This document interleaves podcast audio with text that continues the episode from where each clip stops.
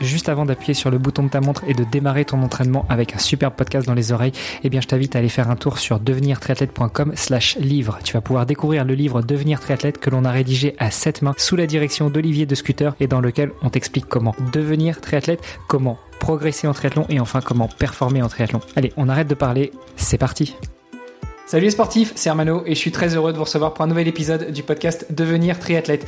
Aujourd'hui, je suis encore tout seul pour réaliser cette interview, mais j'ai un invité de marque en face de moi. Je suis très heureux de recevoir Claude Cazès. Salut Claude. Salut. Comment vas-tu? Euh, Le moral, il est toujours présent à 1000%. Euh, physiquement, c'est c'est pas la même.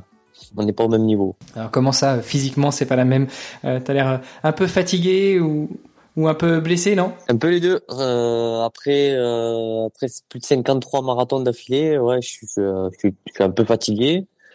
Euh, en plus, dans les heures où on, où on fait le podcast, c'est les heures repos entre guillemets, où je où je je reste allongé sur le lit, je check quand même mes mes prochaines dates d'hébergement pour être sûr que je double check plutôt, je devrais dire, et puis, ben, je surélève, euh, on va dire, la jambe, puisque j'ai quand même les, les releveurs de pied, euh, le releveur de pied gauche qui est, qui est touché. Mais on va en parler. Bon, écoute, la première question pour nos invités dans ce podcast, elle est toujours la même. Je veux en savoir plus sur notre invité. Donc, dis-nous tout. Qui est Claude Cazès? Tu peux remonter au tout début, tout début, tout début, si tu veux, on a le temps. Alors, qui est Claude Caz euh, Alors, ça s'écrit Cazès, mais on dit Caz. Juste pour que les gens sachent, euh, euh quand ils me cherchent, il faut qu'il cherche sur Cazès, mais euh, à la rencontre, c'est Claude Caz. Euh, Claude Caz, il est, il a 41 ans. Il est de Béziers, euh, du côté de Montpellier. Il a deux enfants, il a une compagne et on va dire que dans l'ensemble, on va, c'est comme si je faisais un avancé rapide et après on va reculer et revenir en arrière. Je dirais que la première chose que je fais et pour qui je le fais, c'est pour être euh, un exemple pour mes enfants, mais surtout euh, pour qu'ils soient fiers de leur papa. Maintenant, on va revenir en arrière et on va parler de qui est Claude Caz euh, depuis, on va dire, ces cinq dernières années. Je dis cinq parce que bien avant, il y a eu plein de choses, comme comme tous les gens ou tous les sportifs en fait, qui sont qui sortent un peu de du système pour faire ce qu'ils font. Euh, je suis passé par euh, des années euh, de, vécu en Thaïlande où, j'ai travaillé sur des plateformes pétrolières aussi, euh, ancien marin, ancien légionnaire. Il y a, y a pas mal, pas mal de vadrouilles, on va dire, et pas mal de, cartes à mon actif, pour pas dire de cordes à mon arc, qui font que ben, je pense pouvoir être polyvalent sur plein de choses, que ça soit dans le monde de l'exploration, du sport, ou, euh, ou de l'aventure, ou voir les trois réunis. C'est un peu ce que je viens. Et, et puis voilà, donc euh, il y a, j'ai envie de dire, je vais tracer très très vite, mais euh, très long, en revenant sur les premiers, les premières, les premières années. C'est-à-dire que quand on commence à vouloir devenir explorateur sportif ou aventurier, c'est c'est ce qu'on voit à peu près depuis ces, ces, ces dernières années que, que, les gens le font et tant mieux parce qu'il il en faut. Il faut pouvoir euh, euh, montrer qu'on est que l'homme entre guillemets ou la femme est capable de faire plein de choses physiquement mentalement et psychologiquement.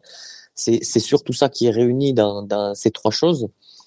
Euh, je j'ai commencé en fait par euh, prouver que je suis capable de faire certaines choses. Je vais pas dire plus que les autres parce qu'il y a toujours plus fort que soi, mais euh, à un certain niveau. Donc euh, voilà, j'ai fait des 24 heures bike euh, où j'ai fait 480 km à vélo, euh, des 24 heures course où je mettais souvent un, masque qui, qui, était réglé à plus de 4000 mètres d'altitude, où j'ai fait des nombres de kilomètres assez assez conséquentes. Voilà, tout ça pour pour me prouver à, moi, moi-même déjà que je pouvais le faire aussi pour gagner en crédibilité. Et c'est ça en fait que qui ont besoin tous ces gens qui veulent partir sur ces trois voies, une de ces trois voies, voire les trois. Euh, il faut gagner en crédibilité. D'abord, je dirais d'un euh, local, un, local, après un régional, après un national Et puis ben, après viendra certainement à un moment donné l'international. Et c'est ce que j'ai visé. Je me suis dit, il faut pas brûler les étapes. Parce que justement, en fait, très souvent, quand on veut aller trop vite, on se crame physiquement, on se crame nous-mêmes et on, crame entre guillemets la carte crédibilité qu'on peut avoir euh, en prenant son temps, même si c'est très long. Ça fait cinq ans, je suis suis pas au niveau de Mike Horn et puis de toute façon, ça m'intéresse pas actuellement. Euh, mais euh, mais je, je suis pas aussi connu, c'est ce que je veux dire. Et, euh, et, et cinq ans quand même, c'est long à, à, exécuter, à vivre et à ressentir. Euh, surtout quand on a le poids d'une famille sur ses épaules, où on sait qu'on gagne pas des 100 et des 1000 non plus quand on commence, à moins qu'on ait économisé pendant des années pour se préparer à ça. Moi, c'est pas du tout ça. Je suis pas du tout dans cette optique-là. Je fais les choses quand je les ressens et j'attends pas euh, 30 ans pour avoir économisé pour faire les choses. Donc ça, ça c'est ma, ma version et ma vie. Donc je, je l'explique de cette façon. Et, euh, et puis quand on gagne un peu en crédibilité, c'est ce que j'ai euh, réussi à faire euh, au tout début. On arrive à, à, toucher, on va dire, quelques sponsors, quelques mécènes, quelques partenariats. Et puis de fil en aiguille, en fait, on, on, commence à entendre un peu le nom et c'est ce qu'il faut. Il faut essayer de, de médiatiser en local, en régional, en national et puis plus au-delà pour pouvoir, on va dire, euh, grimper marche par marche pour pouvoir accéder à un moment donné à se dire et à ce qu'on entende euh, l'aventurier, euh, l'explorateur, le sportif. Euh, c'est pas nous qui, déce qui décelons en fait qui nous sommes, même si nous on, on se sent dans, euh, à l'intérieur de, de, chaque euh, on va dire euh, personnalité, chaque caractère, chaque caractéristique, pardon. C'est plutôt les médias en fait qui vont faire que officiellement vous l'êtes. Vous, à l'intérieur de nous, je pense que on l'est déjà depuis un moment. Sinon, on, partirait pas à faire ça. Mais euh, c'est les médias qui, qui, vont valider ou pas. Et puis derrière, si les médias valident, euh, j'ai envie de vous dire que les sponsors vont suivre et les partenariats aussi. Donc c'est comme ça que j'ai commencé à évoluer. Où ma plus grosse j'ai envie de dire ma plus grosse expédition. J'en ai eu fait plusieurs petites, mais euh, pas très très conséquentes en soi. Ma plus grosse expédition, c'est il y a trois ans où je suis parti. Euh, j'ai remonté le Nil à pied, plus de 6700 kilomètres, euh, donc de sa source au Burundi jusqu'en Égypte, son embouchure, pour euh, deux choses. Un, euh, apporter des médicaments à euh, une population sur mon chemin, donc une ONG locale euh, par pays euh, traversé, qui n'ont pas accès aux médicaments et qui, qui du fait n'ont pas accès à ces médicaments, malheureusement décèdent enfants et adultes à cause d'une simple gastro parce que ben, l'eau non potable et tout ce que ça engendre de, derrière. Donc voilà, j'ai voulu apporter ça plutôt que euh, d'apporter, on va dire, tout ce qui est euh, euh, scolaire, voilà, de, l'apprentissage, même si c'est très important, bien sûr, ou de la nourriture ou des vêtements, mais ça aussi c'est très important, surtout l'alimentation, ou voire même l'eau, hein, puisque c'est aussi la base de, de, de, leur maladie. Parce que la santé, en fait, sans la santé, on peut rien faire. On peut avoir tout ce qu'on veut autour. Si on n'a pas la santé, on n'avance pas. Donc voilà, je, c'est ce que j'ai voulu diriger. La deuxième chose, euh, à chaque ONG, moi, je vais sur place puisque je, je traverse, j'ai traversé le Nil euh, et je vérifie en fait que chaque ONG que je veux aider fait son boulot à l'intérieur. Je ne le dis pas bien évidemment avant parce que sinon ils préparent tout, ils font tout pour que euh, visuellement euh, tout soit prêt. Mais quand j'arrive, je préviens pas. Et quand j'arrive et que je vois que le boulot est fait, à ce moment-là, je donne une aide financière et c'est ce que j'ai fait sur ces cette ONG. J'ai, euh, je leur ai donné un montant à chacun qui, pour le pays, est très conséquent, ce qui leur a permis justement de pouvoir, euh, sur euh, des mois et des mois, pour pas dire une année, voir venir et, et pouvoir aider justement tous ces enfants qui sont en partie aussi orphelins. Et puis, et puis après ça, bon, eh ben, il y a eu l'année dernière, et ça c'est ce qu'on a en commun, hein, n'est-ce pas, Herbano, la traversée de la France où j'ai été un des ambassadeurs de, de la fondation ARC, euh, où tout le long en fait de, de mon de mon périple via les réseaux sociaux, j'ai récolté des fonds euh, qui ont été reversés à, à la fondation. Et, euh, et ça a été vraiment euh, une aventure extraordinaire euh, humainement parlant. Parce que imaginez-vous pendant Octobre Rose, donc l'année dernière, je traverse la France du sud au nord, de la commune la plus au sud à la commune la plus au nord, pour euh, euh, donc pour Octobre Rose et pour sensibiliser les gens au cancer du sein. Et alors, les anecdotes, voire pour voir l'histoire l'aventure de fou, c'est que très souvent sur mon parcours, quand je m'arrêtais, soit euh, pour euh, manger quelque part ou, ou juste toquer chez les gens pour pour leur demander s'ils pouvaient pas me remplir un peu mes bouteilles d'eau, parce que je suis vraiment parti très léger, un peu comme comme maintenant, avec juste une banane autour de la taille très souvent, j'avais en face de moi des gens qui étaient atteints d'un cancer, justement, et c'était bon la plupart des, des, des, femmes euh, qui étaient atteintes du cancer du sein et qui me voyaient avec euh, euh mon, mon, petit euh, mon petit insigne donc de Octobre Rose et qui au moment où elles l'ont vu, elles m'ouvraient la porte et elles me racontaient un peu leur histoire. Donc c'est c'est c'est ce genre d'histoire que j'ai vécu pendant ma traversée de la France et qui en plus de ça fait que tous les gens en France, du moins une très grosse partie, s'investissent et vous ouvrent la porte, même s'ils vous connaissent pas, euh, pour euh, parce que ce que vous faites leur parle, soit parce qu'ils ont été touchés, soit parce qu'ils connaissent des gens qui, ont été touchés. J'ai envie de dire qu'il y a eu peut-être un ou 2% de personnes qui n'ont pas euh, qui n'ont pas ouvert leur porte. Je leur en veux pas parce que voilà, euh, malheureusement, euh, l'humain, il est un peu comme ça. Tant qu'il n'est pas touché par euh, ou lui ou, sa famille ou ses, proches, il se sent pas concerné malheureusement. Et ça, ça je l'ai vu aussi sur le chemin. Et c'est euh, c'est un peu frustrant de dire que de et de voir que tant que les gens ne sont pas touchés, ils, ils s'investissent pas. Et le jour où, où, où ça leur arrive, et malheureusement, et qu'ils voient qu'il y a un peu un, un fou ou des fous comme nous qui, font ça pour euh, ce, ces causes-là. Ils se disent, je suis content en fait que ces gens-là le font. Euh, ça, ça, ça, amène un peu d'espoir et, et, et, ça apporte aussi euh, un peu le sourire aussi euh, à nos portes. Donc voilà ce que j'ai vécu l'année dernière et puis on va, on va parler par la suite de, de ce que je fais. Waouh, super belle euh, présentation. Euh, je crois que c'est la plus longue présentation qu'on nous ait jamais faite, mais euh, tu auras remarqué, j'étais pendu à tes lèvres.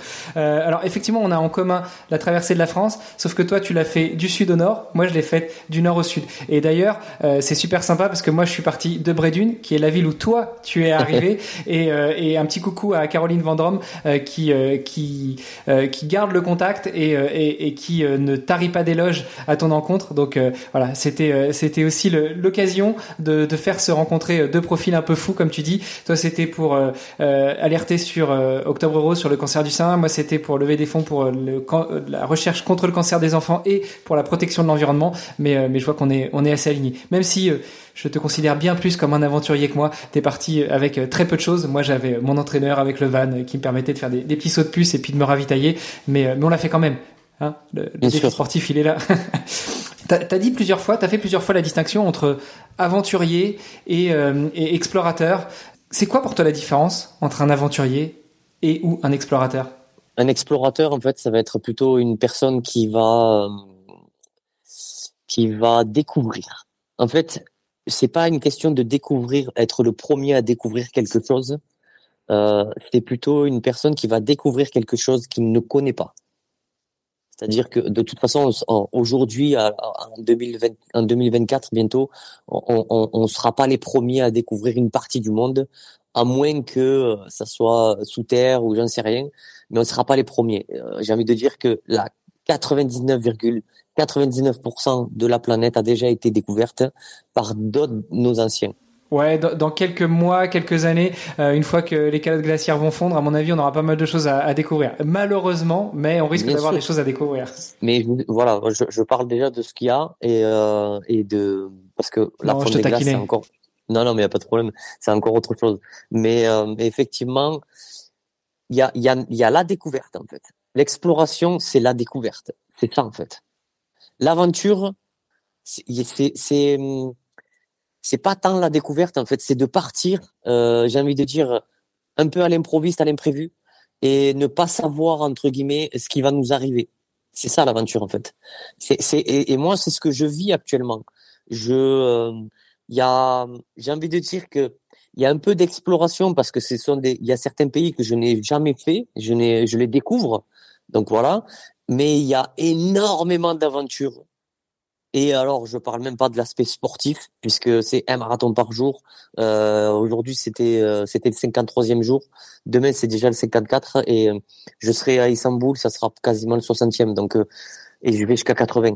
Donc, c'est c'est c'est vraiment, j'ai envie de dire gros, pour pas dire énorme, au niveau de l'aventure, parce que je, je le dis avec précision, je n'ai qu'une banane autour de la taille. Je n'ai pas de sac à dos j'ai deux, deux petites poches en fait pour mettre mes bouteilles d'eau de 50 centilitres que je recharge euh, à chaque fois. S'il n'y a pas d'eau, j'ai euh, My Life Tro, une Life Tro. Je sais pas si tu vois ce que c'est. Euh, alors vas-y, tu peux expliquer comme ça tout le monde comprendra ce que c'est. Bien sûr. Une Life Tro, en fait, on, en peut, on peut en trouver un peu partout, comme sur Amazon. Euh, ça, ça c'est une pipette qui permet de boire directement n'importe quelle eau euh, de, du marécage à des, de l'eau des égouts, à, de, à un fleuve avec n'importe quelle bactérie, ça enlève 99,99% de toutes les bactéries et les virus qu'il peut y avoir. Voilà, pour dire, euh, voilà, donc ça, euh, j'ai euh, bon mon passeport, ma carte, ma carte bancaire, voilà, ça, ça, ça c'est un peu une obligation. J'ai un deuxième téléphone au cas où, si celui-là il fonctionne plus, il faut, faut pouvoir en avoir un autre j'ai deux doudous, un de mon fils et de ma fille, qui me permettent justement aussi de, euh, quand je les vois en fait, ça, ça aussi c'est important de, de, visualiser. Je sais qu'il y a beaucoup de, de coach mental euh, qui qui qui, euh, qui parlent de visualisation avant de faire les choses et c'est important justement euh, bien avant de, de partir dans une aventure ou dans une exploration de visualiser ce que l'on veut faire et comment on veut le faire pour que, même si sur le chemin, parce que l'aventure c'est ça, il arrive toujours des choses que l'on ne peut pas contrôler.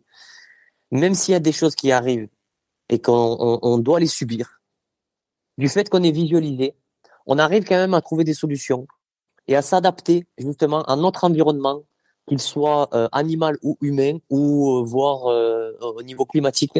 On arrive à s'adapter uniquement parce qu'on a quand même travaillé sur la visualisation et ça c'est important.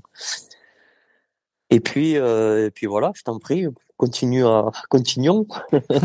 bon, on va revenir après justement sur euh, l'aventure que tu es en train de vivre, euh, l'aventure slash exploration parfois que tu es en train de vivre. Euh, je voulais revenir déjà un petit peu plus sur ton passé. Euh, tu disais que ça fait à peu près cinq ans que tu es un aventurier. Euh, avant, tu as eu d'autres choses. Est-ce que avant, tu étais sportif, tu faisais du sport, de l'endurance ou, de la ou, du sport d'intensité. Enfin, qu'est-ce que tu faisais avant? Qu'est-ce qu'il faisait le petit euh, Claude Caz quand il avait 15, 20, 30 ans? Non, non, j'ai jamais été. Alors, ce qu'il faut savoir, les gens ne le voient pas, mais en fait, j'ai une casquette sur le front. C'est la casquette de euh, de Forrest Gump. Et ça, c'est important aussi de le dire c'est que, euh, alors encore une fois, c'est pas moi qui l'ai confirmé. Ça a commencé déjà l'année dernière à traverser de la France parce que je l'ai fait. Euh, J'avais l'outfit en fait de du Forrest Gump, c'est-à-dire le t-shirt jaune, la casquette rouge, le short rouge. Euh, voilà. Au début, j'avais même les chaussures, les Nike Cortez, mais euh, elles ont vite, elles ont vite été cramées au bout de, au bout de trois jours, donc je les ai vite changées pour d'autres, d'autres chaussures. Bref. Euh, parce que je suis devenu l'année dernière en traversant la France le Forrest Gump français. Euh, par les médias et par France 3 euh, euh, national. Et, et j'ai envie de dire que ça m'a plu vraiment de pouvoir apporter cette casquette dans tous les sens du terme, premier et deuxième degré. Et aujourd'hui, je, je, souhaite vraiment la garder et c'est ce que je fais puisque euh, dans tous les pays où je passe, il y a soit des télés et, des, et, des, articles quasiment très souvent en fait. ça a commencé en Serbie, ça continue là en Bulgarie. Demain, j'ai encore une interview. Et en Turquie, je, je, je, pense que ça va être la même chose. Parce que comme des millions de comme des millions de personnes, pardon, j'allais dire de Français, mais dans le monde, c'est des millions de personnes qui ont vu euh, le film Forrest Gump. Forrest Gump, donc Tom Hanks, donc, quand il joue, il est, il dégage en fait une énergie très positive. Euh, quand on le voit et qu'il fait ses actions, on a, on a quand même l'impression qu'il apporte en fait de, de l'espoir et il est bienveillant en fait. Et, euh, et moi, ce sont des images que j'ai envie de garder, que j'ai, bien évidemment, mais que je veux montrer et que je veux apporter. Et, euh, et c'est une des raisons pour lesquelles, voilà, je, euh, quand euh, quand je, je, je, traverse et qu'on me demande en fait pourquoi tu portes ça, j'explique en fait ces raisons que je viens de citer. Et, et est-ce que tu dis aussi que la vie c'est comme une boîte de chocolat? On sait jamais sur quoi on va tomber? Exactement, exactement, parce que c'est un peu, c'est un peu aussi une vérité. Hein. Ah, c'est la définition de l'aventure. Ouais, ouais, tout à fait, exactement. Hein, c'est, euh, c'est, c'est aussi ça. Mais euh, pour revenir à ta question euh, que tu m'as posée, qu'est-ce que tu faisais avant? Est-ce que tu faisais du sport? J'ai, si j'expliquais d'abord le truc de l'histoire de Forrest Gump, c'est aussi parce que j'ai, alors, en commun avec avec Forrest dans le film, c'est qu'à un moment donné, euh, quand il, quand on le voit petit, il porte en fait des genres de, euh, comment je pourrais appeler ça?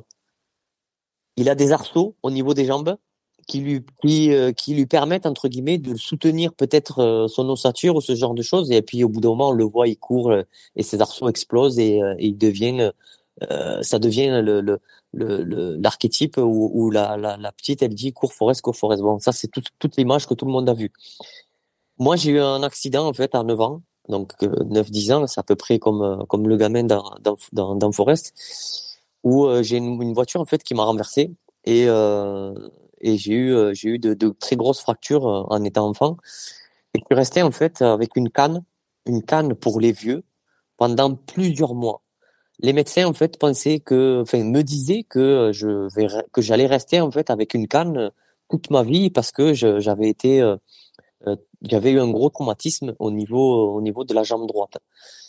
Et, et puis, ben, imagine, imaginez, imagine-toi ou imaginez-vous que un enfant de 9 ans qui rentre, euh, qui fait la rentrée des écoles et qui a une canne de, de, de, pépé et euh, ben, qui, est un peu moqué, qui euh, voilà, qui est pointé du doigt, ce genre de choses.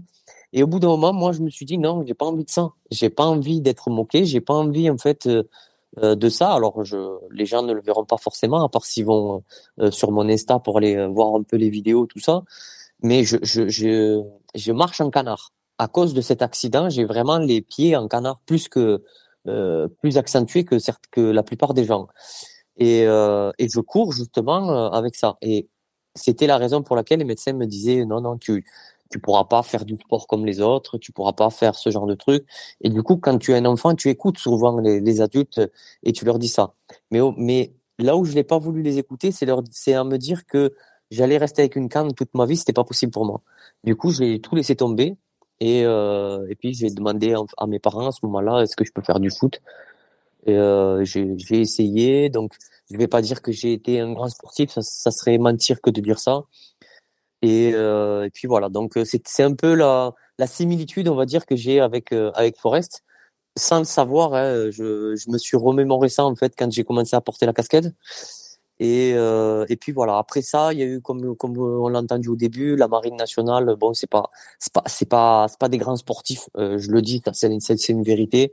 Euh, c'est c'est très très rare, même pendant les classes. C'est pas un truc de ouf. J'ai, jamais eu euh, la prétention de dire que je pensais être un coureur. Même encore aujourd'hui, je me considère pas comme un coureur ou un marathonien. Euh, et puis après, il y a eu la Légion où ça a été un peu plus sérieux, euh, beaucoup beaucoup d'années plus tard, hein, un peu plus sérieux physiquement parlant. Mais c'est surtout des marches en fait à la Légion. C'est pas pas tant de, des courses. Hein. C'est vraiment des très grosses marches. Donc ça, marche et course à pied, ça ça a rien à voir. On peut pas on peut pas comparer. On peut faire euh, plus, j'ai envie de dire plus de marches que de courses. Euh, donc voilà, pour répondre à ta question, c'est un peu c'est un peu ça. Et puis il y a cinq ans, euh, quand j'ai commencé à faire ça, et donc j'ai voulu gagner en crédibilité, je me suis entraîné très fort, tellement fort que je faisais 4 à 6 heures d'entraînement par jour, où je, où je où, je continue à faire ce que je fais là pour euh, pour faire ce de, trucs aussi énormes, où je tire du pneu, euh, je je fais des kilomètres en marche arrière, je fais des kilomètres pieds nus pour renforcer la voûte plantaire. Marche arrière, c'est surtout pour les cuisses et les, tendons, enfin tout ce qui est tout ça. Donc il y a plein de choses en fait que on ne voit pas, même euh, chez les professionnels, et, euh, et pourtant qui peuvent nous renforcer sans forcément avoir une salle qui coûte cher, sans forcément euh, devoir payer des gens euh, qui, qui, qui vont qui vont vous vendre entre guillemets des, des, des choses qui vous allez vous mettre mal financièrement. Ça sert à rien en fait. J'ai envie de dire que il vaut mieux se tester soi-même. La meilleure des choses, c'est de se tester soi-même, surtout alimentaire, physique, tout. Une fois que vous êtes testé et que vous allez dans la direction de comment comprendre son propre corps, en sachant que ce n'est qu'une enveloppe, on est juste à l'intérieur. Il faut savoir comment fonctionne votre corps et vous adapter en fonction de tout ce que vous allez avoir autour. Je, me souviens qu'il y a quelques années, quand je t'avais découvert, tu passais dans le podcast de Barthélemy Fent, extraterrien, et, euh, et tu revenais sur euh, ton acclimatation au froid, euh, et tu avais le record du monde de, du temps passé dans une immersion de d'eau glacée. Est-ce que ça aussi, ça t'a permis de te forger un mental, même si en tant qu'ancien légionnaire, on imagine que tu avais déjà un mental plus que d'acier? Alors ça, ça aussi, c'est bien, c'est bien que tu mets le doigt sur quelque chose d'important. Euh, c'est pas, c'est pas forcément parce que euh, on a fait la Légion qu'on a un mental d'acier. Je dis ça parce que moi, quand je suis arrivé à la Légion, je, je venais d'arriver de plus de deux ans, euh, non, de quasiment deux ans d'années en Thaïlande, dans un camp d'entraînement où je m'entraînais 7 à 8 heures par jour en boxe taille 7 à 8 heures par jour, c'est énorme, hein, où je faisais ça six fois par semaine. Donc, physiquement parlant, à ce moment-là, quand je suis, quand j'ai terminé la Thaïlande, où j'ai fait quelques combats en professionnel, bref, et que je suis arrivé à la Légion, j'étais déjà, en fait, en haut. J'étais déjà physiquement prêt, en fait, à faire la Légion, euh, et mentalement aussi. Pour moi, la Légion, euh, euh, les classes, en fait, c'est ce qu'il y a de plus dur quand on veut faire la Légion. Et, euh, et pour moi, ça n'a pas été euh, extrêmement difficile. J'ai eu peut-être un moment sur les fameux quatre mois qui a été difficile, mais un moment, un jour sur sur euh, sur quatre, sur 120 jours. Donc euh, j'ai pas senti cette cette difficulté que les gens peuvent, mais c'est normal. La plupart des gens qui vont à la Légion pour raison X ou Y, c'est pas important, ils ne se préparent pas ils y vont et puis c'est tout. Ils veulent juste euh, changer de vie, ils veulent juste faire autre chose, ils veulent euh, peut-être c'était leur euh, leur rêve de rentrer à la Légion, voilà. Mais ils ne se préparent pas réellement. Quand on veut faire quelque chose, il y a une vraie préparation physique à faire, mentale et alimentaire. C'est vraiment les trois points très importants dans n'importe quelle préparation que l'on veut faire. Donc c'est pour ça que je te disais que tu avais mis, as mis le doigt sur quelque chose d'important, c'est que j'ai pas eu le mental grâce à la Légion. Par contre, j'ai appris beaucoup de choses sur moi, sur mes capacités, sur ce que j'étais capable de faire en, fond, avec tout ce que j'avais appris à la Légion, que je ne pensais pas, euh, euh que je ne connaissais pas avant.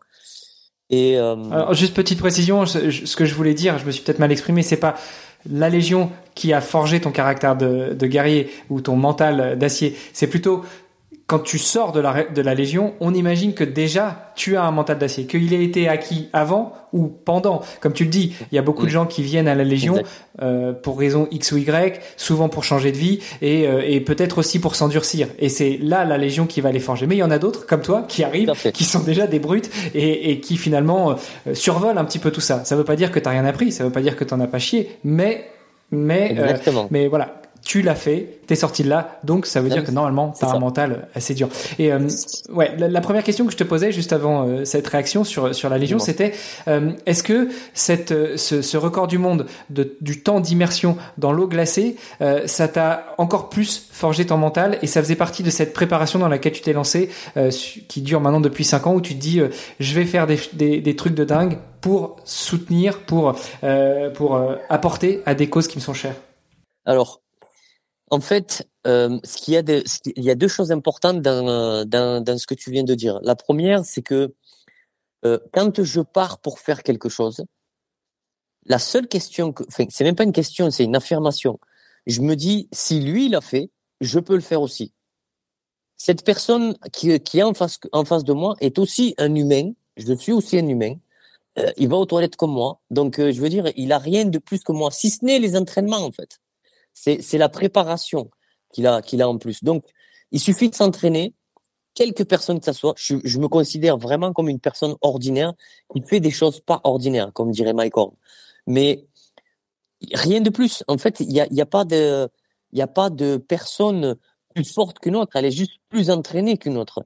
Et pour euh, concernant justement cette immersion, euh, j'ai regardé. À la base, c'était Wim Hof, euh, donc l'homme de glace, Iceman. Euh, qui, euh, qui avait euh, ce record du monde et qui a été pris par plusieurs personnes. Et actuellement, c'est un Français. Il s'appelle Romain Vandendorf.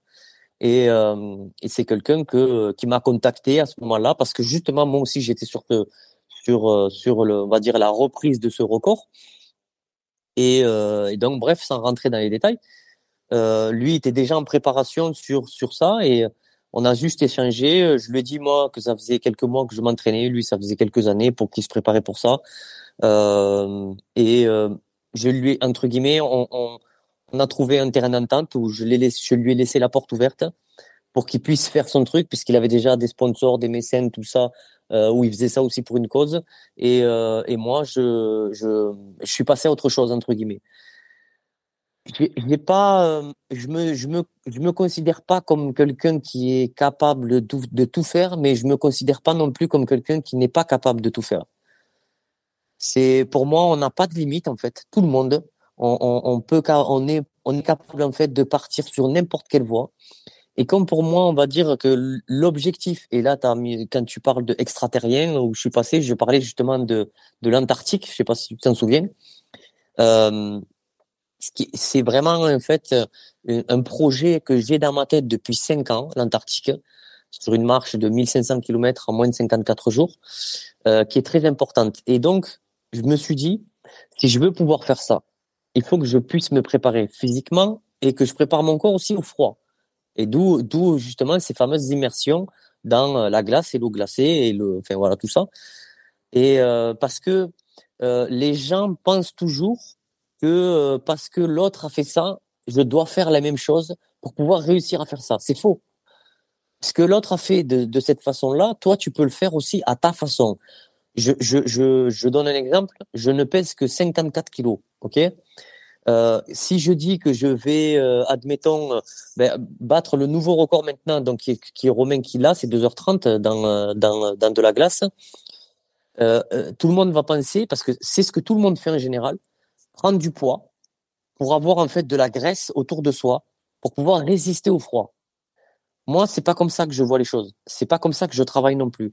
Je dirais que je, je, je sais de par l'expérience que j'ai et que, et que j'ai acquise, qu'avec juste une, de la respiration, un travail de respiration intense hein, et, quotidien, hein, on est capable, tout le monde, de conserver la même ligne de température. C'est-à-dire que vous pouvez habituer, déjà il faut habituer son corps au froid, premièrement, sa peau, parce qu'on parle jamais de l'épiderme, du muscle, euh, de, du, de, de, du sang, de la rapidité, on parle jamais de ça.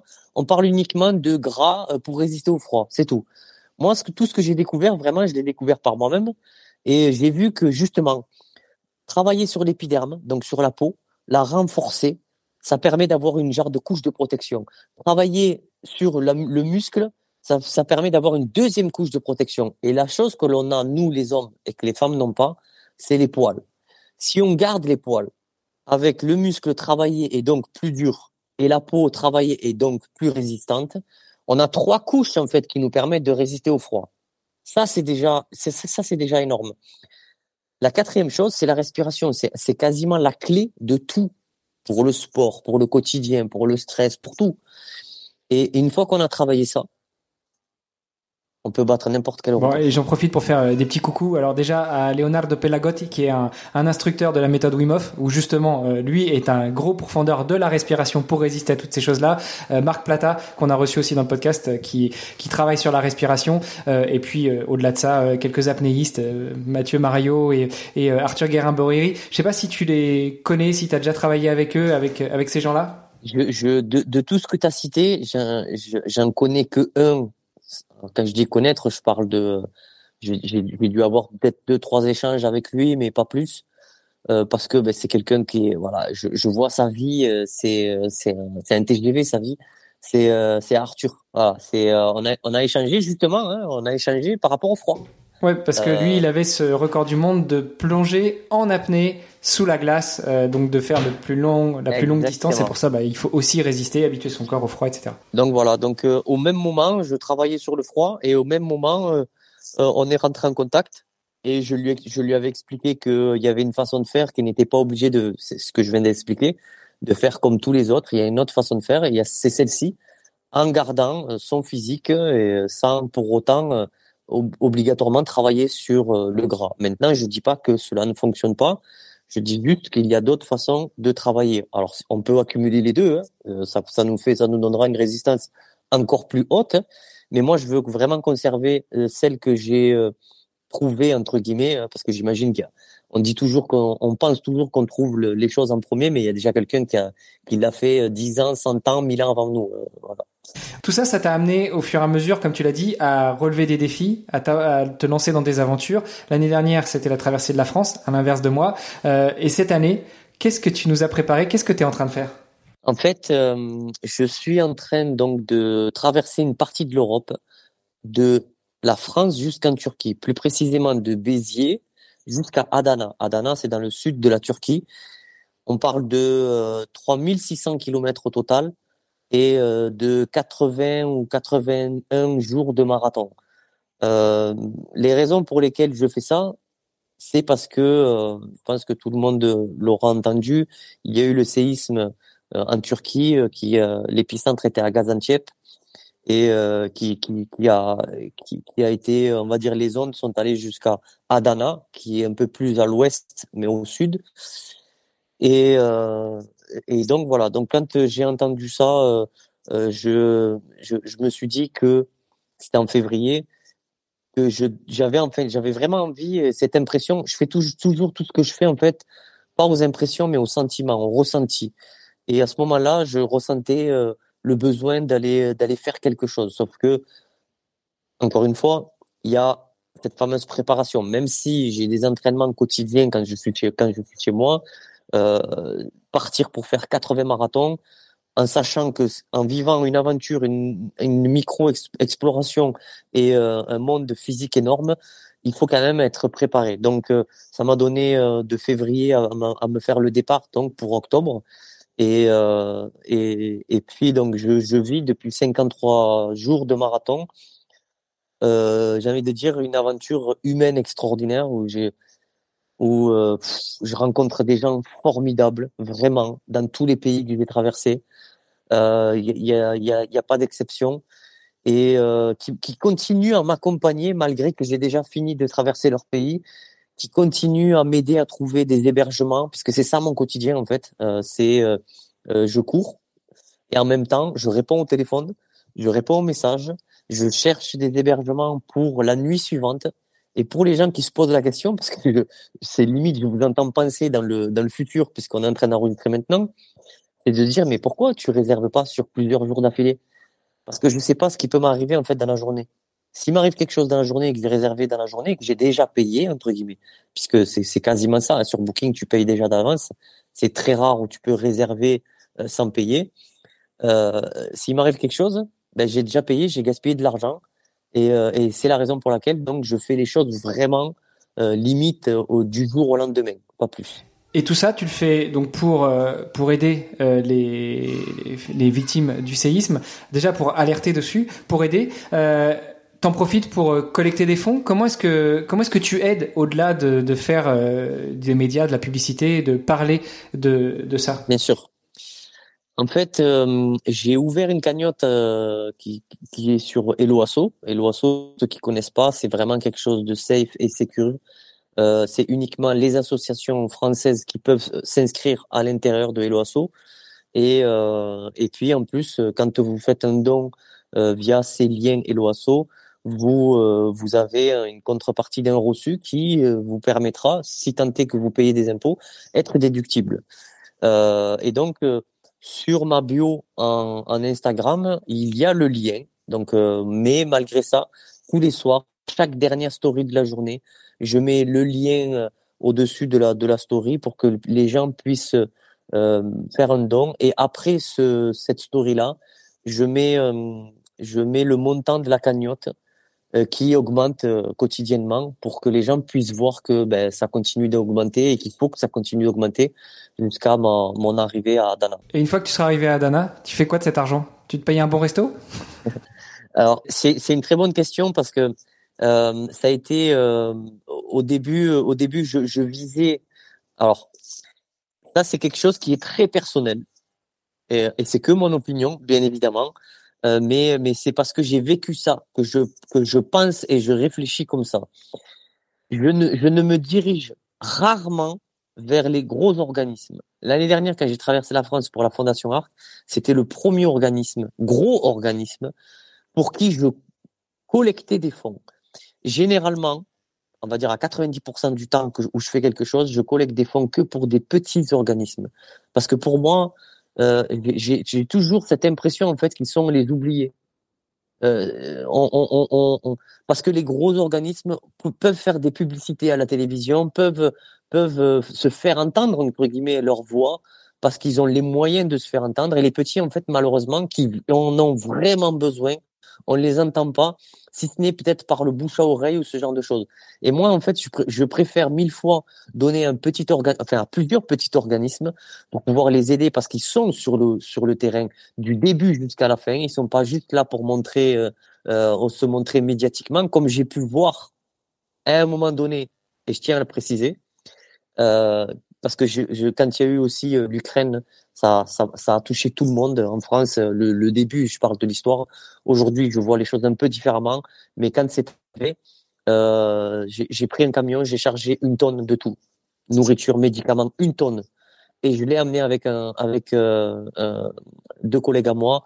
On l'a amené, donc on a fait 26 heures de voyage non-stop sans s'arrêter jusqu'à la frontière polonaise pour euh, aller délivrer donc euh, ce camion et toute la marchandise à la population ukrainienne qui franchissait la frontière pour venir vers la frontière polonaise et euh, récupérer ben, ce genre de choses et les aider où on voyait nous euh, de nos propres yeux ces femmes, ces enfants arriver dans, en, avec des têtes euh, voilà qui c'était c'était quelque chose de très très dur à, à voir. Bref et euh, si je dis ça, c'est parce que voilà, j'ai vu des gros organismes. Je vais pas les citer parce que c'est pas une question de se les mettre à dos. Je m'en fous en fait, vraiment. Hein. C'est juste que voilà, j'aime pas trop pointer du doigt. À part si euh, si on m'attaque là, c'est différent. Mais euh, mais voilà, c'est gros. J'ai vu ces gros organismes qui euh, qui, se, qui faisaient la guerre aux petits organismes qui étaient sur place parce qu'ils étaient arrivés avant avant les gros organismes et euh, parce qu'ils avaient pas leur place entre guillemets visuellement pour pour les médias. Voilà. Donc ça, c'est ce que j'ai vu et c'est une des raisons pour lesquelles, que ça soit pour le Nil, que ça soit pour ce que je fais actuellement, je me dirige plutôt vers des petits organismes, voire même, pour moi, la meilleure des idées. Je te le dire, Manon, c'est vrai. C'est, c'est, j'y ai pensé pendant. Tu imagines, tu imagines bien que je sais ce que tu sais ce que c'est. Quand tu cours, tu as le temps de réfléchir à plein de choses. Et je me suis dit, la meilleure des idées. Après, ça dépend du montant que je vais pouvoir récolter à la fin. C'est de se dire, qui en a besoin en fait? Tu cours pour qui? Tu cours pour les familles. Tu cours pas en fait pour une cause, pour dire un cancer, pour des gens qui ont un cancer. Tu cours pas pour ça. Tu cours pour les gens en fait qui ont les, familles des victimes. Donc qui en a besoin? Les organismes ou ces familles-là? Donc à un moment donné, je me suis dit, est-ce que ça serait pas mieux, même si c'est plus long, de, distribuer tout cet argent, de le diviser en fait pour sur, sur toutes les familles et de leur donner main à la main pour qu'ils puissent se reconstruire eux et faire le choix d'utiliser euh, ce, ce, cet argent, entre guillemets, comme bon leur semble. Moi, c'est vraiment cette optique et c'est vraiment ce que j'aimerais faire. Maintenant, je vais dire une bêtise, hein. euh, ils doivent être peut-être 30 euh, 000 ou 40 000 familles. Si j'ai euh, si j'ai 50 000 euros, ben ça fera ça fera quoi? Un euro à leur donner chacun. Donc, bien évidemment qu'à ce moment-là, c'est des organismes qu'il faut qu'il faut donner parce qu'ils vont pouvoir acheter en gros et leur donner euh, plutôt des, des choses qui ont besoin au quotidien.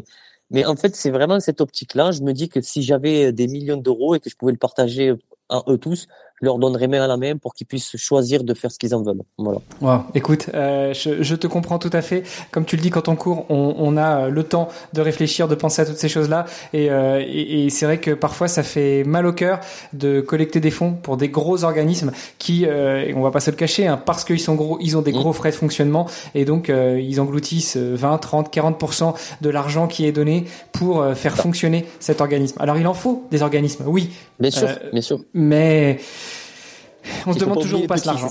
Il faut pas oublier les petits, euh, qui souvent eux sont des gens euh, bénévoles et, et, qui ont finalement des frais de fonctionnement qui sont beaucoup plus faibles et qui permet aussi de redistribuer euh, de manière plus importante par derrière. Euh, et après, on en arrive malheureusement au problème de l'économie. Des petits qui achètent euh, au prix normal, eh ben ils vont acheter moins que des gros qui vont acheter au prix de gros. Donc ce qu'on va gagner d'un côté en termes de frais de fonctionnement et autres, on va le perdre de l'autre côté. Bref, c'est pas le sujet du jour. Euh, aujourd'hui, tu en es à 53 marathons. Donc quand on diffusera cet épisode, tu en auras déjà fait un petit peu plus. Euh, on diffusera avant que tu aies fini, bien sûr. Euh, comment ça se passe physiquement? J'ai envie, de, j'ai envie de dire que, euh, alors, on est... Il y a quelques jours, c'était l'anniversaire de ma fille. Ça a été, je crois, la plus dure journée émotionnelle, émotionnellement parlant, la plus dure journée de, de, de depuis le début. Ben parce que voilà, t'as pas tes proches, t'as pas, t'es pas avec ta famille entre guillemets à ce moment-là. T'as envie de partager ce genre de, ce genre de, de, de journée, d'émotions. Euh, donc effectivement, ouais, j'ai versé quelques larmes ce jour-là parce que j'étais j'étais triste de pas pouvoir être avec ma fille et de voilà de lui dire que qu'elle me manquait et que voilà et que je l'aimais. Ben, bien évidemment qu'elle le sait et qu'on arrive à faire quand même au moins un visio par jour. Mais euh, il y avait quand même cette tristesse. Et la deuxième chose, c'est que le même jour, et je pense qu'il n'y a pas de hasard de toute façon, moi je ne crois pas, le même jour, euh, parce que euh, on va dire émotionnellement, j'étais un peu en bas euh, j'avais le moral, mais émotionnellement, j'étais un peu en bas, un peu triste. J'ai eu un déclenchement donc de mon releveur de pied gauche, extrêmement douloureux. C'est comme si la, cassure est arrivée à ce moment-là. Et donc, donc physiquement parlant, ce jour-là, donc c'était il y a quelques jours, il y a deux trois jours, ça m'a fait mal.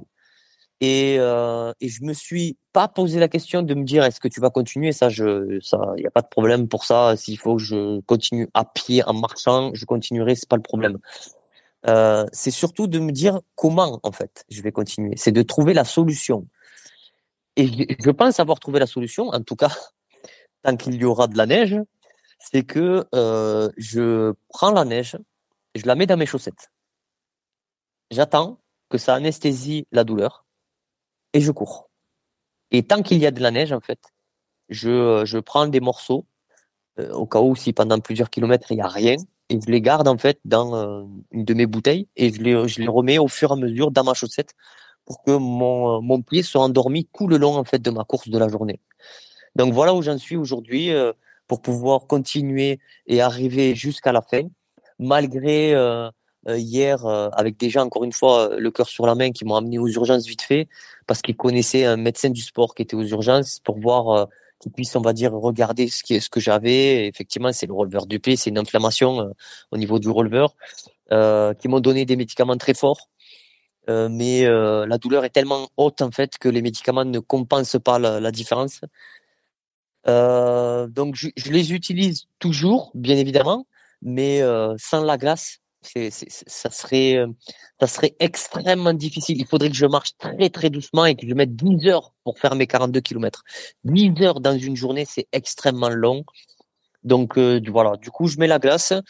J'arrive à faire euh, faire comme je faisais un peu avant, c'est-à-dire autour des des, des, on va dire, allez, 5h30, 6h pour faire mes 42. Waouh. Alors, certains qui nous écoutent, et notamment des triathlètes qui écoutent ce podcast, euh, qui parfois euh, vont sur Ironman et euh, sur l'Ironman, on termine par un marathon et qui vont craquer un marathon en 3 heures, vont certainement se dire, ouais, bon, le gars, il fait 6 heures au marathon. Ouais, mais il en est à 53 et c'est tous les jours. Euh, un Ironman, t'en fais un, deux, voire trois dans l'année, t'en fais rarement plus. toi, t'as mm. fait déjà 53 marathons. Bon, ce qu'il faut se dire, ce qui est pas mal, c'est que T'as fait deux tiers. Il te reste qu'un tiers là. Donc il te reste qu'un tiers à souffrir. Sauf que les, ça aussi, faut, faut, bien, euh, le, comprendre, c'est que ce genre de message là que tu viens de dire, bien évidemment que c'est euh, encourageant de se dire ça, et c'est ce qu'il faut se dire. Il faut rester toujours optimiste, et je le suis. Mais dans la, dans la réalité, dans ton quotidien, quand tu le vis au présent, et que tu sais que tu as fait 53 et que tu en reste 27 à faire derrière, tu dis, tu te dis pas, ok, j'en ai déjà fait 53, il m'en reste plus que. Tu te dis pas ça. En tout cas, moi, c'est pas comme ça que je fonctionne. Déjà, je fonctionne quand j'avance quotidiennement. Dès que j'entends euh, un kilomètre avec sur une application, je lève ma main et je dis ouais, un kilomètre. Je suis content en fait de faire juste un kilomètre. Et à chaque kilomètre, en fait, je suis content. Ça, c'est la première chose. La deuxième chose, je, je pense que au bout d'un moment, quand tu commences un peu plus à comprendre le fonctionnement de ton corps et que tu ressens comme des fois comme des aiguilles, des tout, des tout petites douleurs d'aiguilles ou, ou, euh, ou euh, d'électricité, tu vois, des tout petits déclenchements, tu sais que ça va te prévenir. C'est un signe pour te dire attention, il se peut que à un moment donné, ici exactement, là où tu ressens quelque chose, euh, tu vas être bloqué. Et donc moi, je, je pense que c'est pour ça que ça a duré jusqu'à ce moment-là, donc jusqu'au 50 51e, je pense, avant le déclenchement de, de du releveur de pied, c'est que j'ai su écouter quand même tout le long euh, le corps où je m'arrêtais quasiment, on va dire, aller à 5 km, et c'est ce que je continue à faire d'ailleurs. Je m'arrête tous les 5 km pour faire des petits assouplissements, pour euh, respirer un peu plus, pour euh, manger un ou deux carrés ou des fois trois ou quatre hein, de chocolat, pour moralement aussi gagner quelque chose entre guillemets. Je pense qu'il faut être un peu comme comme un âne en fait qui va qui va avancer. Il faut se mettre une carotte devant soi pour dire, OK, dans 5 km, je vais pouvoir manger euh, un, peu de chocolat.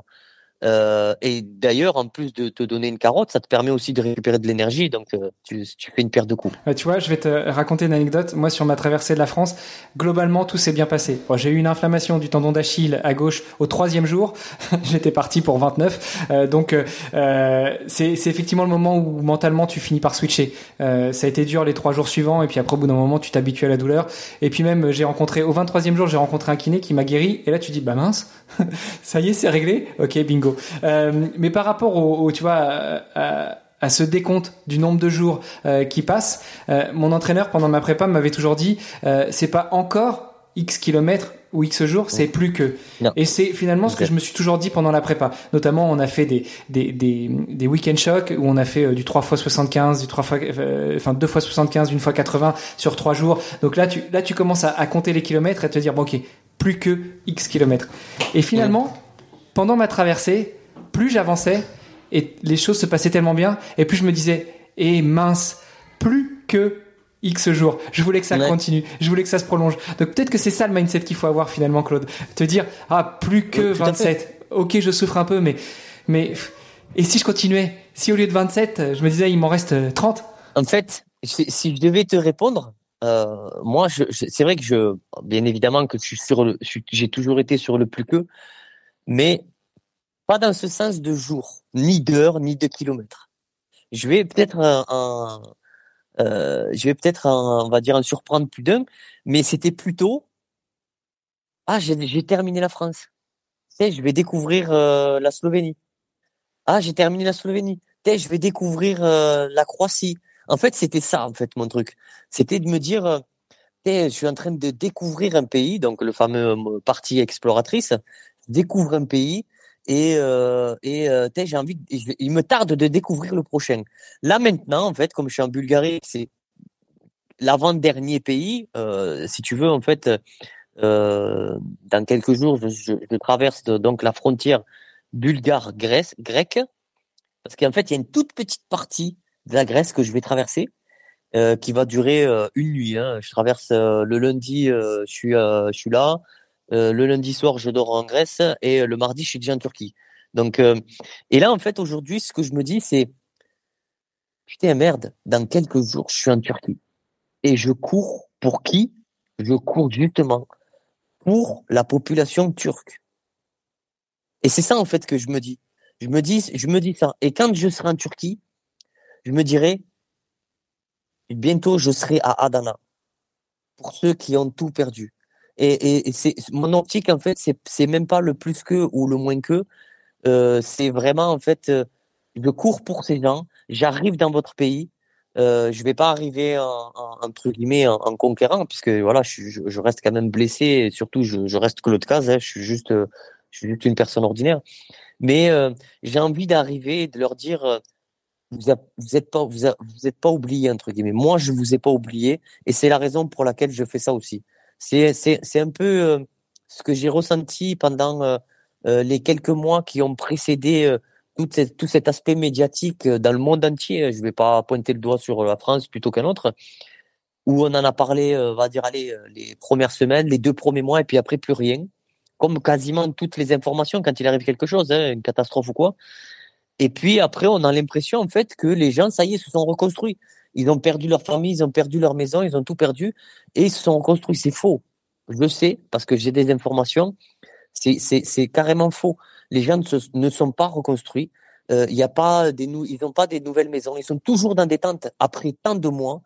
Et, euh, et c'est aussi pour ça que je le fais. C'est parce que j'ai envie de leur montrer que moi, personnellement, je ne les ai pas oubliés. Et toutes les personnes qui me suivent sur les réseaux sociaux non plus, puisqu'ils participent euh, financièrement à cette, à cette collecte. Sur l'aspect euh, de l'aventure en elle-même, que ce soit celle-ci ou les autres que tu as déjà menées, comment est-ce qu'on vit en tant que père et mari quand on se lance dans des aventures comme ça? Aussi bien pour la préparation que euh, pour le déroulé de l'aventure. Alors forcément, je te pose la question aussi parce que ça m'a impacté, parce que ça m'intéresse, parce que moi aussi j'ai eu des hauts et des bas avec la famille.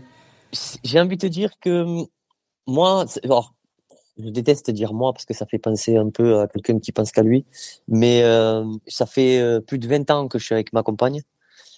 Euh, donc elle sait, elle comprend un peu le phénomène déjà. Euh, mais euh, mais en fait, je pense que le plus important dans dans un couple, c'est de trouver son équilibre. Quand je suis pas là, c'est pas, il y a un manque bien évidemment hein, des deux côtés, mais on va dire que moi je suis content de mon côté à faire ce que je fais parce que je suis heureux dans ce que je fais. Euh, même si je, je pars entre guillemets à faire plusieurs mois, plusieurs semaines ou plusieurs jours, et, euh, et de l'autre côté, ma compagne, je sais qu'elle le vit pas mal. Elle arrive à bien vivre ça parce que elle a, on a aussi besoin chacun euh, d'avoir euh, entre guillemets euh, ces moments à nous où l'on fait ce que l'on fait.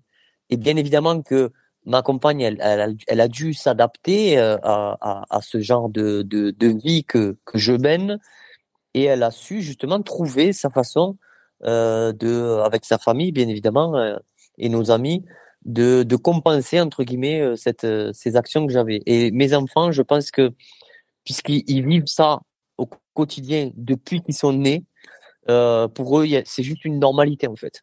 Il n'y a pas euh, papa part pour faire euh, pour faire la traversée de la France, ok, d'accord, bon ben il va revenir dans un mois, ok, ben on, on, on l'aura en visio et puis voilà. Mais après, c'est vrai que quatre mois et demi pour le Nil, c'était très long. Vraiment, quatre mois et demi, c'était très long. Surtout que c'était pas tous les soirs pour les visios, vu que je traversais dans des endroits en Afrique qui étaient un peu compliqués. Euh, pour cette fois-ci, c'est plus simple parce que voilà, ça reste dans l'Europe entre guillemets, donc euh, on arrive à, à, savoir au moins une fois par jour. Mais il y a d'autres projets euh, beaucoup plus gros que j'appelle le projet Forest Gump. On va en parler à, la fin. J'attendrai que tu me poses la question.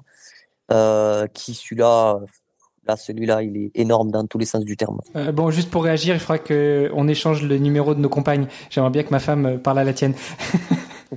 Elle a certainement pas mal de choses à apprendre. Il y a un autre aspect que je voulais aborder, et notamment sur cette dernière aventure. Comment est-ce que tu finances tout ça? Parce que tu pars à l'aventure, tu lèves des fonds pour euh, des causes, pour des, des, êtres qui sont blessés, abîmés, qui ont mmh. tout perdu. Comment tu finances tout ça? Et euh, ça, c'est vraiment. Euh, je, je, je, sais que tu tu comprends tout ce que je vais dire parce que tu, tu l'as vécu ou voire tu le vis toujours. C'est aussi ça en fait. Le monde de l'aventure, de l'exploration et du sport, euh, c'est euh, extrêmement difficile.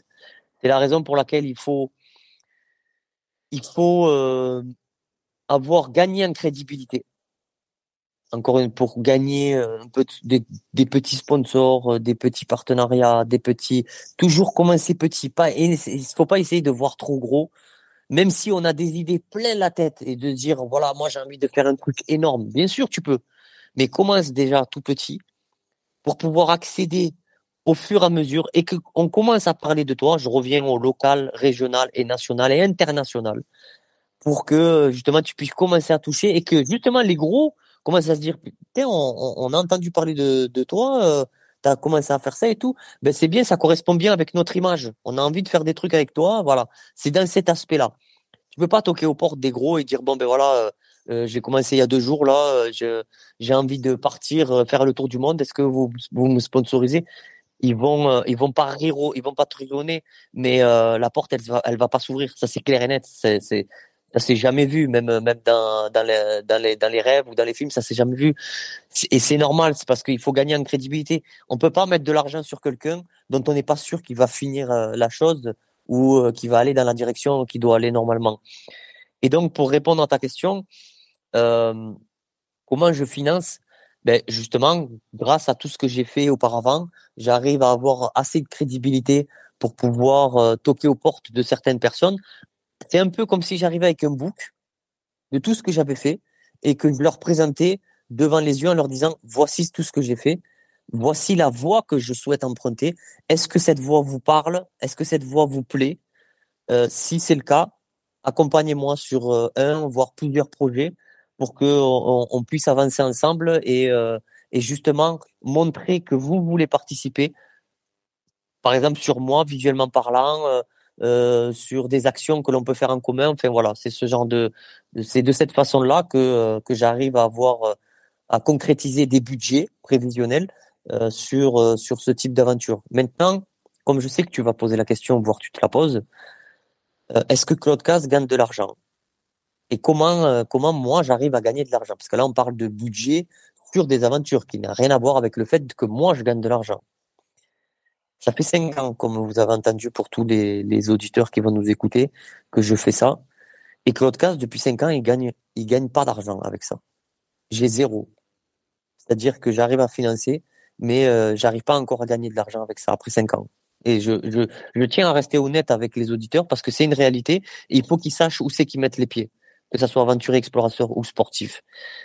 Il y aura peut-être d'autres, certaines personnes, mais très très peu, très très peu, qui vont pouvoir résister aussi longtemps et durer aussi longtemps. Parce que c'est ça aussi, de se dire, euh, euh je, entre guillemets, de se dire qu'on est explorateur, sportif ou aventurier, c'est de perdurer et de et, et tous les autres explorateurs sportifs ou aventuriers vont voir que vous perdurez et vous allez aussi gagner de la crédibilité autour de vous par rapport à, à, aux anciens, entre guillemets, qui sont là avant nous. Et c'est euh, c'est difficile au quotidien parce que ben, j'ai pas honte de le dire, euh, euh je, je, je, je, touche le RSA. Euh, et c'est euh, tout cet argent, enfin, le RSA, je le donne en fait à ma compagne qui elle travaille euh, et je donne la totalité. Ça permet de, on va dire, de payer au moins un loyer un peu et un peu de trucs à côté des fois, j'arrive à, à, faire certaines choses qui me permettent de débloquer un peu d'argent, mais c'est minime vraiment comparé à, à, à, un vrai salaire entre guillemets. C'est vraiment minime. Pour l'instant, je j'essaye de de me dire que tout ce que je fais aussi va me permettre de d'avoir la voix qui porte et euh, de gagner encore une fois en crédibilité pour vendre des conférences, vendre des conseils sportifs, vendre ce genre de choses parce que parce que j'ai tellement travaillé sur moi et la compréhension de, de mon corps que je me dis que ça peut en aider plus d'un euh, de, de, partager tout ça en vendant bien évidemment certains conseils. Ouais, je te, je te comprends euh, tout à fait encore une fois. Hein. Moi c'est pareil, euh, j'ai, levé 5600 euros pour les deux associations que je soutenais, mais le projet m'a coûté 11 500. Donc je suis très largement déficitaire et c'est, grâce aussi à ma, à ma famille, à mon épouse qu'on a pu mettre au bout chaque mois et, et je tiens à souligner quand même à mon associé qui m'a permis de garder un petit salaire pendant que, que je m'entraînais et que j'avançais sur mon projet. Euh, Claude, est-ce que au-delà de t'immerger dans l'eau glacée, au-delà de courir des ultra-distances, tu as aussi déjà fait du vélo et nager? Euh, J'ai fait, j'ai voulu tester en fait ce que c'était un Ironman euh, une fois. Alors malheureusement, je dis malheureusement pour moi, hein, euh, très souvent quand je me teste, je me teste pas dans les meilleures conditions. J'ai pas testé ça en plein été euh, où la mer elle est plate.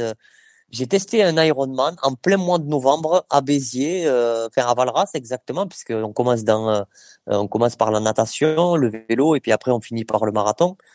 Euh, et euh, je vous dis, je, t'explique même pas le, le, le, les vagues comme elles étaient, mais j'ai, je crois que j'ai dû mettre, plus pour faire 4 kilomètres, j'ai dû mettre une heure une heure, une heure et quelques, tu vois, alors que normalement tu mets quoi, une quinzaine ou une vingtaine de minutes max, tu vois, c'est pour rester, euh, on va dire global. Ouais, sur sur quatre bornes, les meilleurs ils sont à 45 minutes quand même, hein, sur 3008. Ben, j'ai je, je, dû mettre une heure et demie moi, tu vois, pour te dire que pour te dire le, le, le truc qui était qui était extrêmement fort, c'est vraiment très difficile. Et puis derrière enchaîner 180 km à vélo et terminer par les 42, j'ai j'ai fini dans un état euh, je vais pas dire où j'étais mort parce que sinon je ne serais pas là aujourd'hui, mais j'ai terminé quand même dans un état difficile, très très difficile. Et c'est une des raisons pour lesquelles après ça, pareil, c'est toujours de l'expérience en fait qu'on acquiert, qu'on acquiert au fur et à mesure. Après ça, je me suis dit que c'était fini. Je ne voulais plus finir dans cet état, et euh, c'est une des raisons pour lesquelles euh, dans mes entraînements, que ce soit pour moi ou pour mon fils, parce qu'il court aussi un peu, euh, le plus important, je ne cherche pas à faire un chrono. Je m'en fous en fait royalement du chrono. Moi, pour moi, le plus important, c'est dans, dans, quel état je termine. Et je pense que la plupart du temps, de, et des gens qui veulent faire quelque chose, que ça soit un marathon, un semi, euh, un ultra de 80, 100, 100, 170. Tout le monde veut juste terminer. C'est ce qu'ils disent tous. Je veux juste terminer, je serai content si je termine. Parce que au début, on se dit ouais, je veux faire ci, je veux faire ça. Sauf que quand tu le vis, que tu vois la difficulté et que tu as l'impression que tu, tu vas arrêter et que tu vas mourir, tu dis je veux juste finir. Donc c'est pour ça que je préfère moi juste finir et terminer dans un bon état. Et ce qui est rare, hein, quand tu fais un ultra de 85 km, terminer dans un bon état où tu te dis c'est bon, demain je peux, je peux enchaîner sur un marathon, c'est très très rare. Eh ben moi c'est l'objectif que je me mets et grâce à, tous les entraînements en fait que j'ai fait jusqu'à présent, c'est ce qui me permet de faire tout ce que je fais et de pouvoir enchaîner le lendemain sur d'autres choses. Et c'est ce que je fais actuellement. Waouh. Euh, bah écoute, je te félicite pour tout ça. Euh, je garde la, la, dernière petite question euh, du podcast qui est, qui est, habituelle et qui a trait à nouveau au triathlon. Euh, mais tout à l'heure, tu nous as parlé du projet Forest. Tu peux nous en dire plus? Bien sûr. En fait, le, le projet Forest Gump, alors je dis Forest parce que normalement, tu peux, tu, tant que tu gagnes pas d'argent, tu peux, tu peux utiliser le, le nom Forest Gump. Hein, hein, dès que ça commence à parler d'argent, tu peux pas utiliser. Bon, bref. Le projet Forest Gump, en fait, c'est quoi? C'est comme dans le film. Je vais euh, remémorer les gens qui qui ont vu, euh, comme des millions de personnes dans le monde, hein, le film. On voit euh, donc Tom Hanks qui se lève et qui part courir euh, pendant 3 ans, 2 mois, 14 jours et 16 heures. Ok, je, je, je, l'ai dans ma tête parce que je le connais par cœur le film. Hein. Et il court pendant 3 ans. Je sais pas si tu te rends compte. 3 ans tous les jours. Maintenant, il fait pas un marathon, attention, parce que j'ai euh, calculé. Il fait 25 000 km en 3 ans. D'accord? 2 mois, 14 heures. Bon. Tu divises ça, moi c'est ce que j'ai fait, et tu tombes sur un semi. C'est-à-dire que pendant trois ans, il fait 21 km tous les jours, du lundi au dimanche. Au début, tu te dis, ouais, semi, ça va, 21 km, euh, je l'ai fait, moi, les 21 km. Bien sûr, il n'y a pas de problème, mais fais-les pendant trois ans. On va voir, on va voir après si tu, si tu les fais tous les jours. Parce que c'est vraiment très, très contraignant. Et moi, comme, euh, alors, comme je peux pas partir pendant trois ans, parce que j'ai une famille comme toi, tu vois, c'est très difficile de partir pendant trois ans. Euh, je, je, je, me vois pas partir. Ma fille, elle a 10 ans, je reviens, elle en a 13. C'est pas possible. Ou mon fils, tu vois, c'est voilà. Par contre, donc comme lui, il a fait trois ans, un semi par jour, et que moi, je m'entraîne entre guillemets, tout ce que je fais, je fais un marathon. Je me suis dit que si je double ce que lui il a fait, donc je fais mon 42 tous les jours, ça me permet de diviser en deux ce que lui il a fait. C'est-à-dire ces trois ans, ça passe à, un an et demi. Eh ben c'est c'est l'objectif de, de ce projet-là. C'est donc de faire euh, 19 mois, de partir pendant 19 mois aux États-Unis et de suivre le parcours exact qui existe, je tiens à le préciser, qui a été fait par une seule personne dans le monde, qui est un Anglais, il s'appelle Rob Pop, qui est devenu, on va dire, une très bonne connaissance. Il m'a donné son parcours précis. Il me l'a, c'est très rare hein, qu'un coureur fasse ça. Hein. Je, tiens à le dire quand même. Surtout que c'est, il a, un, il a un record avec ça. Bref, euh, lui il le fait d'une façon, moi je le fais d'une autre façon. Et euh, et donc il m'a donné ce fameux parcours qui est un vrai parcours, euh, le vrai parcours de Forest, 25 000 kilomètres que j'effectuerai à ordre de un marathon par jour pendant 595 jours de marathon. Et donc là, il y a plusieurs choses. Un, c'est, ça sera le record du monde du marathon par jour, puisqu'il est actuellement sur un an, c'est 365 jours actuellement. Donc, il sera quasiment presque doublé. Euh, deux, pourquoi je vais faire ça? Parce que c'est important, moi, je ne fais que tout ce que je fais que pour des causes. Un, l'environnement, parce que je pense qu'il faut continuer à, j'ai envie de dire, à, à pilonner euh, les, euh, les États, les pays, tout le monde, les gens, à dire que voilà, l'environnement il est très important. Et pour le coup, ça va être bien parce que je cours pendant pendant euh, un an et demi. Donc du coup, je suis en plein dedans.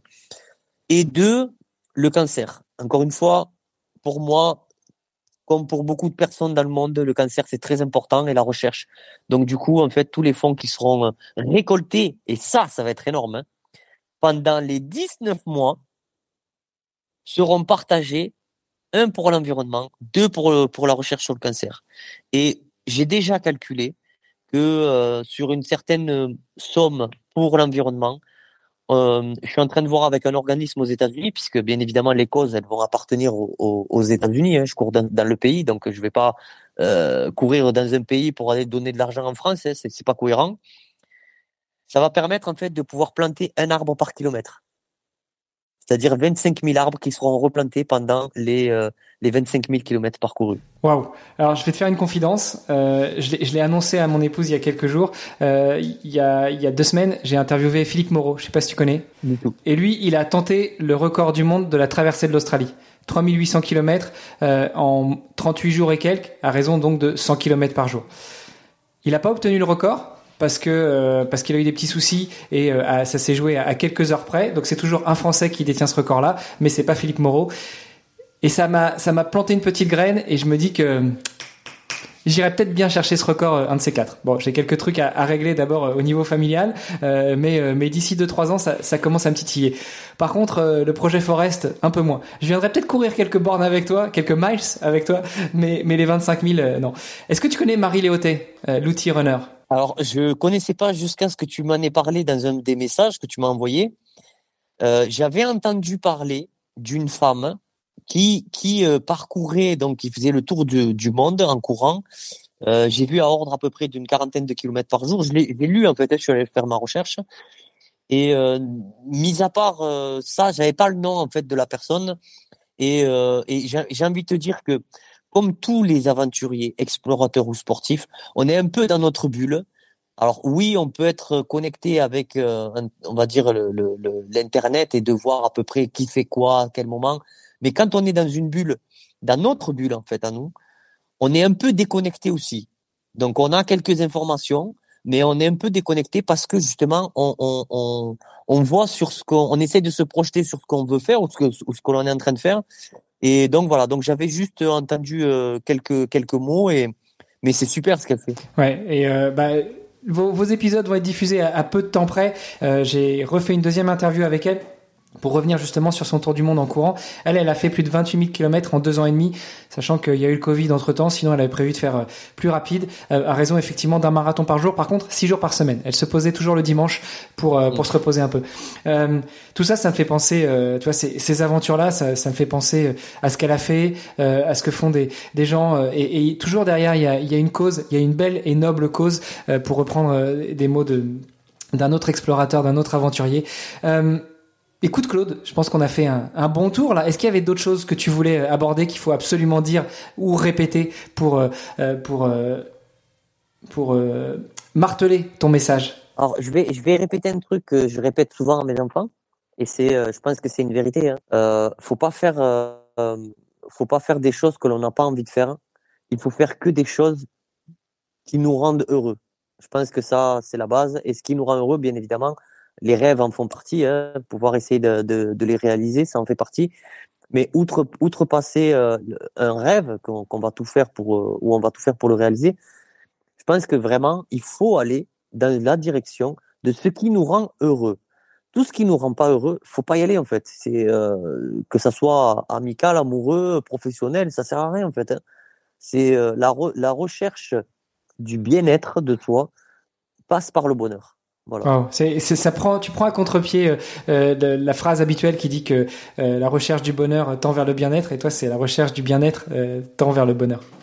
Euh, exact. Écoute, je te remercie vraiment pour tout ça. J'ai encore deux petites questions. La première, le podcast s'appelle Devenir triathlète, donc je me dois de te demander, toi qui as déjà voulu tenter un Ironman, comment est-ce qu'à ton avis on devient triathlète, surtout quand on est un ultra runner, ultra aventurier Franchement. Euh pour de euh, triathlète, je sais pas. Euh, parce que ben je, je, je c'est pas je vais pas dire c'est pas ma cam mais je me suis pas dirigé vers ça. Euh, mais je pense que en restant dans le monde du sport et dans, dans ce que je fais ou dans ce que les autres font triathlète ou marathonien ou ultramarathonien ou tout ce qu'on veut ça reste un peu la même cam. Euh, c'est euh, c'est de l'entraînement c'est de la rigueur. Je pense qu'on a tous on a tous la même base euh, la force, là, faut, faut toujours, euh, faut toujours croire en soi, croire en ce qu'on fait et, euh, et y aller en fait. Il faut pas, pas d'hésitation, pas de doute. Juste faire, faire ce que l'on, ce que l'on a envie de faire. et garder cette force. Ça, c'est important aussi de garder cette force. chacun trouve sa force un peu, un peu où il veut, où il en a besoin. Mais ça peut être les, les moteurs changent hein, selon selon les personnes. Hein. Il y en a qui vont utiliser les émotions, l'amour. D'autres vont utiliser d'autres d'autres émotions. Mais du moment qu'on a un moteur qui nous permet d'avancer, on peut aller où on veut. Eh ben écoute, on va rester sur ces mots. Euh, J'ai quand même une dernière question. Où est-ce qu'on te suit? Où est-ce qu'on t'accompagne? Où est-ce qu'on te supporte? Euh, Où est-ce qu'on donne si on veut, si on est touché par euh, tes aventures et par ton message? Alors pour cette aventure là qui va durer, je pense, euh, jusqu'à la fin de l'année, euh, la première chose, il faut il faut venir s'abonner sur sur mon Instagram, donc Claude Cazes, C A Z E S. Euh, parce que même si euh, je, je suis pas fan en fait à la base de, des réseaux sociaux, on en a besoin. C'est une obligation. Quand on veut faire partie de ces trois euh, genres de, de, personnes, aventuriers, explorateurs sportifs, on doit, on se doit en fait de travailler avec les médias et les réseaux sociaux. Et plus on a des, plus on a de followers, hein, malheureusement c'est le système qui veut ça aussi. Plus on a de sponsors et de mécènes. Et nous, toi comme moi, avons besoin de sponsors, de partenariats et de mécènes. Donc du coup, euh, j'ai envie de dire, abonnez-vous en masse, que ça soit à moi ou à notre ami Hermano. Vraiment, on en a besoin. Donc, euh, faut y aller. Et euh, non, mais c'est vrai, c'est faut. Je suis pas du tout individualiste. Moi, je suis pour en fait que tu t'abonnes à moi, je m'abonne à toi. Tu vois si tout le monde faisait ça, on aurait tous des millions de followers. Écoute, moi je te suis déjà. Hein. Je sais pas si tu t'en souviens, mais il y a déjà quelques années, juste après que tu sois passé dans le podcast de Bart, j'avais essayé de te contacter et puis on n'avait pas, on n'avait pas continué. Mais moi je te suis déjà sur Facebook, sur Insta, sur tout ce que tu veux. Super. Écoute, on va faire ça. De toute façon, on remettra les liens dans les notes de l'épisode. Super. Ben voilà, on a fait le tour. Ça t'a plu, Claude? Ah, c'était super. Hein Génial. On te souhaite du coup une bonne continuation. On te souhaite d'arriver euh, à, à, destination et puis euh, de vite rentrer parce que tu vas aller jusqu'à la fin de l'année 2023 pour ton aventure. Mais après, il faudra rentrer euh, fêter Noël et jour de l'an avec les enfants. Noël, je pense pas. Peut-être jour de l'an. Ça marche. Écoute, bonne continuation, Claude. À bientôt. Merci. À bientôt. Merci d'avoir écouté cet épisode jusqu'au bout. N'oubliez pas de rejoindre notre groupe Facebook pour discuter avec les invités, commenter et poser vos questions. Et Olivier et moi, nous vous répondrons dans un prochain épisode. À la semaine prochaine. Salut les sportifs.